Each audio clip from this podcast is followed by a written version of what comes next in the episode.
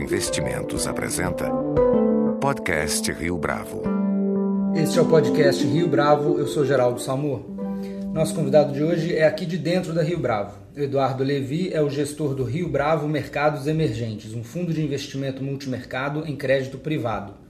O fundo compra cotas de fundos negociados em bolsas no exterior, os chamados ETFs, Exchange Traded Funds. Esses ETFs, que compõem a carteira do Rio Bravo Mercados Emergentes, são denominados em dólares e têm nas suas carteiras créditos soberanos e privados de países emergentes. Ou seja, ao investir no fundo, o investidor está ganhando exposição ao risco de crédito de empresas e países de uma forma diversificada e líquida. Levi, um prazer tê-lo conosco. É, a gente está agora gravando aqui dia 31 de janeiro, a gente está no meio de uma aparentemente grande correção de preço de ativos de mercados emergentes. Parte disso tendo a ver com o fato do Fed eh, reduzir os estímulos à economia americana.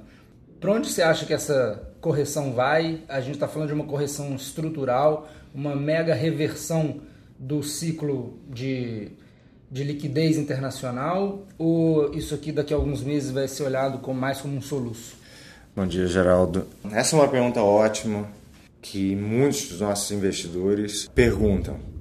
Essa mesma reação aconteceu em meados do ano passado, quando o Federal Reserve, o Banco Central americano, num primeiro momento começou a falar da recompra ou da diminuição de recompra de títulos ao longo desse ano, tirando assim liquidez do mercado e liquidez dos mercados emergentes, para onde muitos desses recursos acabaram migrando. Esse movimento do ano passado foi muito mais contundente do que o que nós observamos hoje. Ainda é uma reação ao começo do movimento do Fed.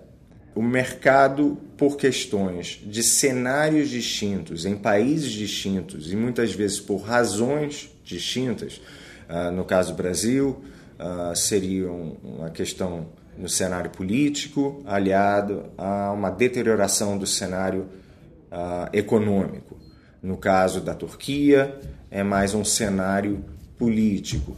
Mas a verdade é que são vários países apresentando problemas muita, muitas vezes internos e com a melhora do cenário e das projeções para os mercados desenvolvidos, esses recursos passaram a migrar para os mercados do hemisfério norte, vamos dizer assim. Então, ainda é um movimento de volta do investimento inicial que faz com que os mercados emergentes como um todo, hoje, cedam um pouco mais do que o esperado. Ou seja, é o Fed, mas agravado pela fragilidade macro dos países emergentes. Sim, mas em algum momento o que nós vamos notar é uma, um descolamento dos riscos. Porque se num primeiro momento os investidores tratam mercados emergentes como uma classe única de ativos, uh, em pouco tempo, e nós já vimos isso no passado, uh, eles começam a estudar melhor cada um desses riscos e a partir daí nós vamos observar países como Índia, Indonésia e China performando de uma maneira muito melhor do que países como Brasil, sem dúvida nenhuma, Argentina, África do Sul e Turquia, que são mais frágeis efetivamente do que esses países no Sudeste Asiático. Ou seja, o primeiro movimento de queda é, vai para todo mundo como uma classe de ativos única e depois começa a diferenciação. É isso? Sim, tanto como é, tanto por conta de cada um dos países, como também no que diz respeito a mercados diferentes. A, a bolsa vai ter uma reação, as moedas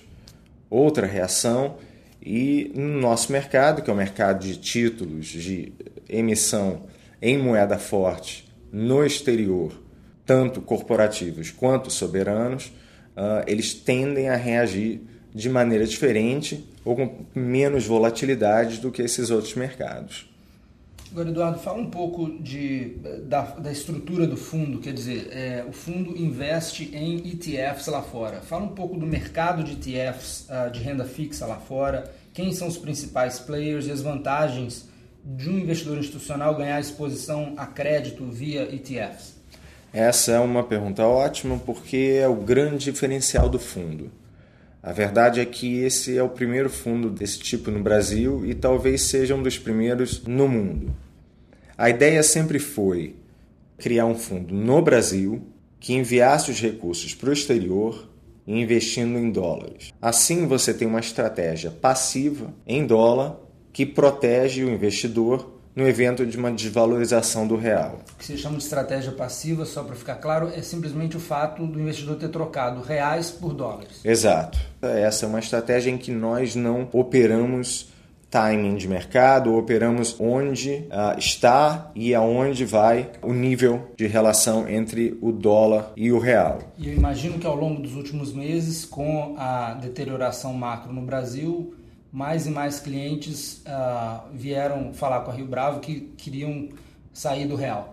Exatamente. Uh, é, até dando um passo atrás, a criação desse fundo veio da demanda da própria clientela, que queria proteção cambial e uma diversificação de Brasil.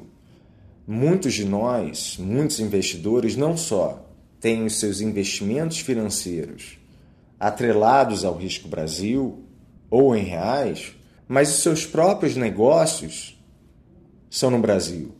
Então, muitos deles, prudentemente, colocaram ou procuravam ativos ou produtos ou fundos como esse exatamente como uma forma de proteção contra uma deterioração do cenário, que é o que vem acontecendo ao longo dos últimos meses. Mas voltando à sua pergunta original, os ETFs são a classe de ativos que mais cresce no mundo inteiro. Hoje nós começamos a entender um pouco melhor o ETF aqui no Brasil, porque eles vêm sendo lançados na bolsa com muita fanfarra, com a, a exposição que eles merecem ter. Mas no exterior, esse uh, é um mercado que fechou 2013 com mais de 11.500 fundos diferentes em um volume negociado acima de 2 trilhões de dólares. Está falando de todos os ETFs ou só de renda fixa? Todos os ETFs. Certo. Renda fixa, renda variável, ETFs derivativos, ETFs de moedas. Você pode montar fundos negociados em bolsa com diversas estratégias.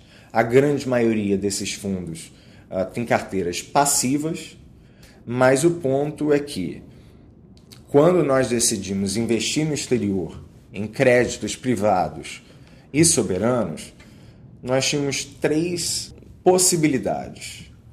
Uma, investir em fundos mútuos que não davam tanta liquidez, a diversificação não era clara e não havia transparência tanto da carteira quanto da precificação dos fundos. No caso da compra direta em ativos, é muito difícil você realmente montar uma carteira diversificada com custos baixos, que é o que é importante não só para a empresa, mas principalmente para o investidor, e montar uma carteira dessas em diversos ativos requer também uma liquidez necessária para se entrar e sair no caso de resgates e no momento de estresse do mercado que nós sabemos que com essa volatilidade em algum momento vai acontecer. Mas no caso dos ETFs, nós temos um, uma estrutura relativamente barata. Os custos dos ETFs vão de 0,10 a 0,50 ao ano, contra, por exemplo, mais de 3% quando se investe em um fundo mútuo. Os ETFs, por operarem em bolsa, têm uma liquidez muito maior do que as outras opções. Também por operarem em bolsa, têm a obrigação de precificar cada um dos ativos e a carteira a mercado. É assim, dificilmente a cota vai fechar ou mesmo operar durante o dia em níveis não próximos ao fair value, ao valor justo daquela carteira. Até mesmo porque, da, mes da maneira como os ETFs são formados, é possível um hedge fund, um fundo de arbitragem, entrar no mercado se esse ETF estiver operando com desconto ou mesmo com prêmio, de se fazer arbitragem, se comprar o ETF, entregar o ETF ao criador e receber de volta a carteira que compõe o fundo. Agora, Eduardo, qual é o processo aqui para a escolha dos ETFs nos quais vocês vão investir? Bom, como você já falou na introdução, nós trabalhamos exclusivamente com ETFs de crédito, soberanos e corporativos de mercados emergentes. Existe um universo hoje de muitos bilhões de dólares de ETFs focados nesses ativos. Então, como é que funciona a nossa tomada de decisão e onde uh, a Rio Bravo efetivamente traz valor para o cliente, traz valor para o fundo? Num primeiro momento, nós traçamos a nossa estratégia macro. Essa estratégia macro nos dá uma posição em relação a cada um dos países que compõem o mercado internacional de crédito para mercados emergentes. No momento que nós decidimos, nesse caso, no momento inclusive, é, concentrar nossos esforços em Sudeste Asiático, em Leste Europeu e em menor grau em América Latina, nós vamos ao mercado procurar os ETFs que se encaixam nessa estrutura. Como há uma gama muito interessante de ETFs foi possível e é possível montar diversas estruturas e diversas carteiras que replicam a estratégia que nós queremos implementar. A partir daí, antes de comprar o ETF, nós olhamos para a qualidade do gestor, para a qualidade da gestão, da capacidade do gestor de comprar novos papéis e da capacidade desse mesmo gestor de ter acesso às emissões primárias em todos os mercados emergentes, porque é onde hoje você realmente consegue comprar os papéis a bons preços. Vocês chegam a visitar os gestores dos ETFs? Sim. Apesar dos ETFs, na sua grande maioria, terem essa carteira passiva, Sim. ainda é muito importante o bom relacionamento com o gestor, porque esse gestor, em algum momento, ou em diversos momentos, vai ser fonte de informação em relação aos mercados, em relação ao mercado de ETF. Esses gestores muitas vezes operam ou trabalham em mercados derivados, não derivativos, porque esse não é um fundo alavancado, mas mercados derivados da negociação dos ETFs, como é o caso dos aluguéis desses, uh, dessas ações ou dessas unidades de ETFs que nós podemos tirar proveito emprestando para o gestor ou algum outro interessado, trazendo um rendimento maior para o fundo. E também no momento em que nós traçamos uma curva para cada um dos países, colocamos todos os ativos, e é um ponto muito importante ainda a se falar, e olhamos para cada um deles contra a curva do país, contra outras curvas de papéis semelhantes, tentando achar aqueles ativos fora da curva. Fora da curva ou por conta de um risco maior do que o retorno oferecido, ou simplesmente por um retorno absoluto oferecido muito baixo.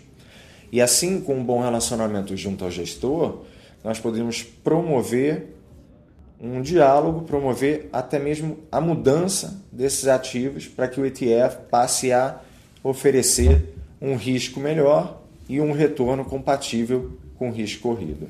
Agora, quais regiões geográficas ah, e até empresas estão mais representadas no fundo hoje? É, como é que é a carteira hoje? Hoje a grande concentração é em Sudeste Asiático, cerca de 40 a 45% do fundo a região que vem logo depois, leste europeu, eu incluo Polônia dentro desse grupo, apesar de Polônia ser um dos melhores riscos europeus, inclusive, sem dúvida nenhuma, uh, não pode ser considerado totalmente um país do leste europeu. Uh, temos alguma coisa em Turquia agora que as taxas abriram muito, os preços caíram, há algumas oportunidades interessantes. E América Latina, com uma concentração maior em México e Colômbia, até mesmo porque é muito difícil se montar uma carteira de ETF sem uma exposição, por exemplo, a Brasil.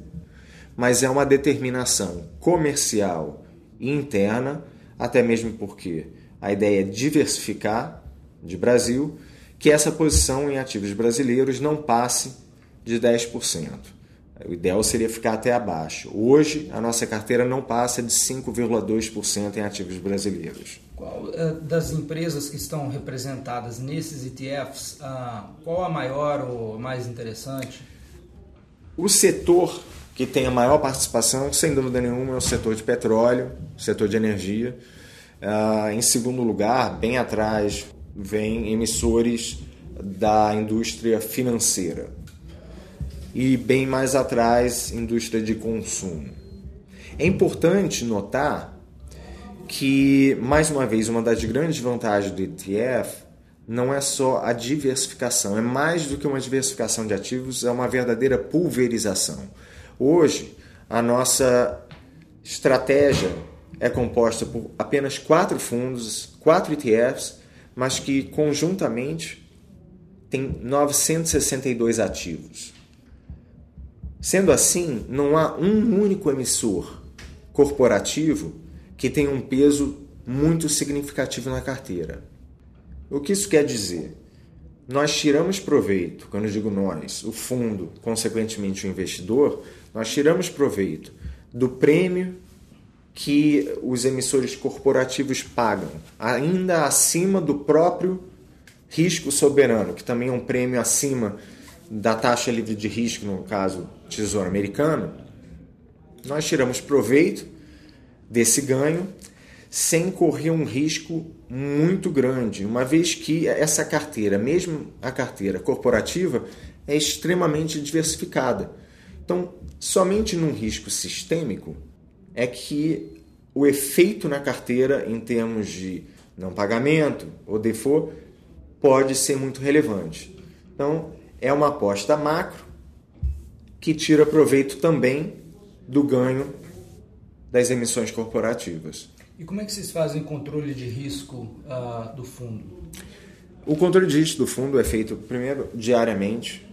Nós tiramos a subjetividade na determinação de concentração por emissor e por país.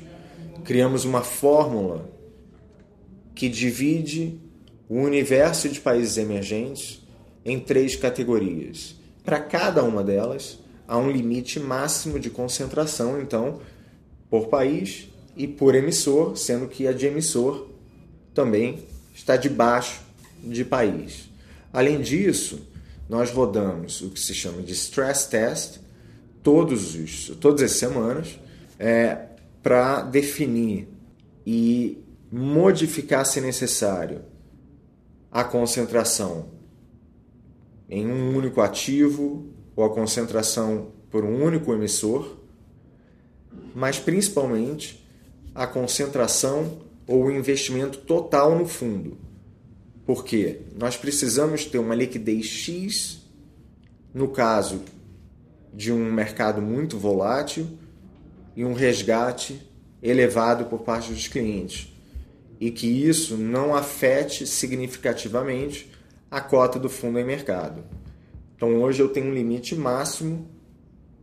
Chegando nesse limite, o fundo não deve crescer. Você está trabalhando com qual nível de caixa e qual é o benchmark do fundo? Essa também é outra grande vantagem do ETF, por conta da, uh, da liquidez que existe em mercado, nós podemos ficar virtualmente 100% investidos. Ao contrário dos fundos mútuos, que para fazer frente a resgate precisam manter entre 5% e 10% em caixa ou ativos extremamente líquidos, pagando muito pouco, como pagam os treasuries ou os equivalentes na Europa, esse é um fundo que pode ficar totalmente investido sabendo que eu consigo sair de mais de 20% da posição em um ou dois dias.